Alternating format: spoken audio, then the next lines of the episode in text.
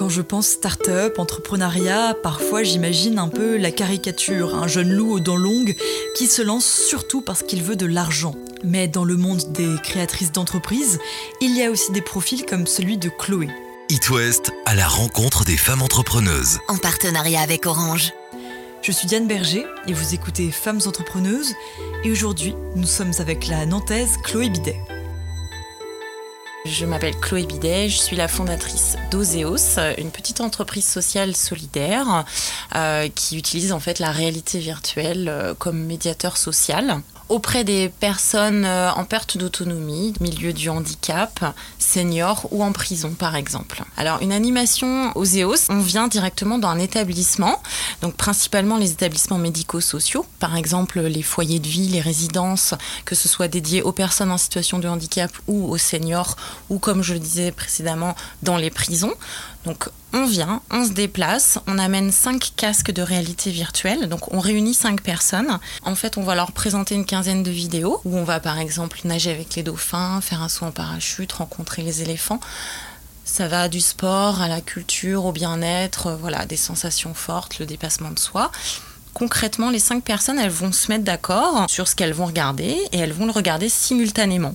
Donc, on enfile les casques, la vidéo dure 3 5 minutes, on retire les casques et là, les personnes ont un moment en fait d'interaction, d'échange, qui a vécu quoi, comment, et on regarde à nouveau une vidéo.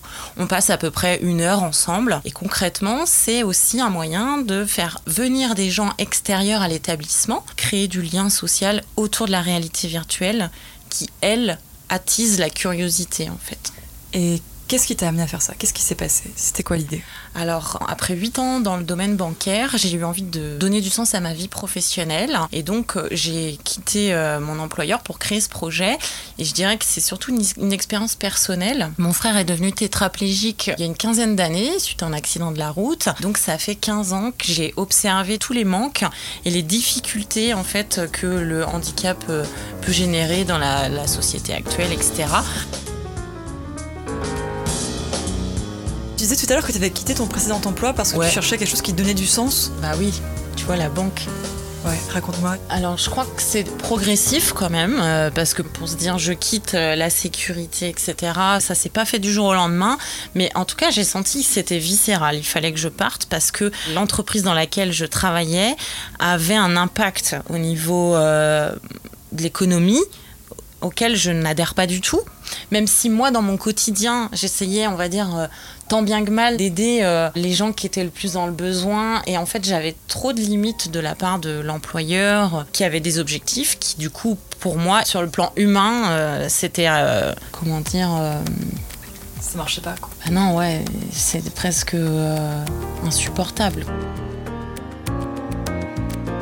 en fait, c'est intérieur. Tu te rends compte que, bah, à travers ton métier, tu agis. Qu'est-ce que tu décides de rester et donc, euh, voilà, d'être enfermé dans un cadre euh, qui correspond pas à tes valeurs? Ou est-ce que tu t'en vas et tu donnes du sens à ta vie professionnelle? Tout à l'heure, tu parlais du fait que tu appartiens à l'économie sociale et solidaire. Oui. Est-ce que tu peux expliquer à une personne qui saurait pas du tout ce que c'est, qu'est-ce que c'est l'ESS Mais en fait, l'économie sociale et solidaire, c'est euh, la recherche d'utilité sociale. Donc concrètement, j'ai quand même créé une entreprise, j'ai pas créé une association, mais l'objectif c'est en tout cas concrètement, les statuts sont euh, indiqués recherche d'utilité sociale et solidaire. Notamment pour moi, c'est auprès des personnes en perte d'autonomie euh, ou en situation d'isolement, au travers de la réalité virtuelle.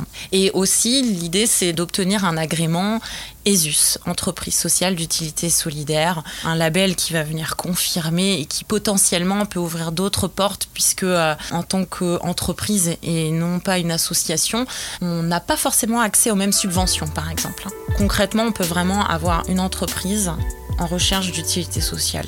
Et si bénéfices il y a, ils sont réinvestis dans l'entreprise comme le ferait une association en fait. Hein. Je crois aussi que l'économie sociale et solidaire, c'est avant tout des valeurs humaines, sociales, solidaires qui se rapprochent complètement des miennes et qui vont dans le sens euh, voilà, éthique, je dirais. Voilà. Et pour obtenir plus de renseignements sur Oseos, la start-up de Chloé, je vous renvoie vers son site oseos-divertissement.com à la rencontre des femmes entrepreneuses, une série de podcasts originaux Paris West en partenariat avec Orange.